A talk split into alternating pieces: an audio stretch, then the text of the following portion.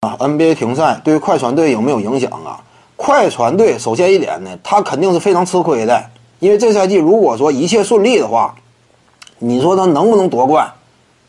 基本上最大热门就是他。我之前谈了，你湖人队，你别看说之前这个接连战胜雄鹿啊，什么快船呐，嗯，常规赛对不对？况且就整体的战绩对比而言，两者之间交手的以往记录，这赛季快船二比一领先。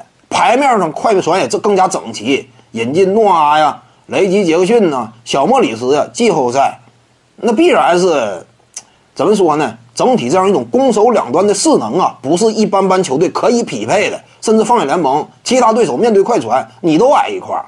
所以这赛季如果说一切顺利、照常进行的话，快船队不受伤，咱们仅就实力层面而言，快船队毫无疑问最有希望夺得冠军的。那这赛季打的半拉卡叽的，那接下来再回来呢？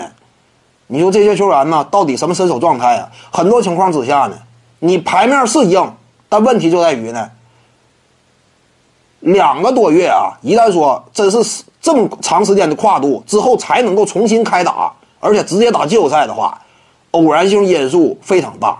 就你回来之后，你到底什么状态，对不对？你这些球员呢，长期久疏战阵之后。什么样的身手，什么样的准星，那这个往往呢就考验你平均球员的职业素养了。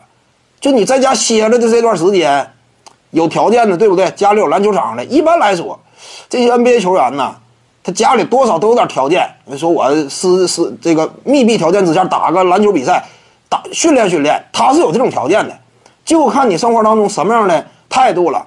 往那一躺，天天看美剧的话，那完了。对不对？这玩意儿很多时候考验职业素养了。如果快船队这一帮弟兄两个月之后回来，立刻就打季后赛，手感都不在了，那完了，对不对？你甚至面对下边的球队啊，下半区的球队啊，上去切了咔嚓，人家状态好，一帮小年轻啊，跃跃欲试，两个多月时间，人家没有荒废，那都容易把你拿下，对不对？那这就没有办法。因此，你重新回来再打。你两个月之前你最强，两个月之后你不见得最强，起码你需要时间调整。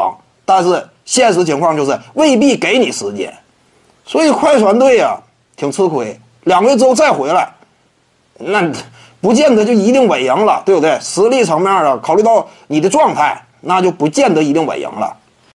各位观众要是有兴趣呢，可以搜索徐静宇微信公众号，咱们一块聊体育。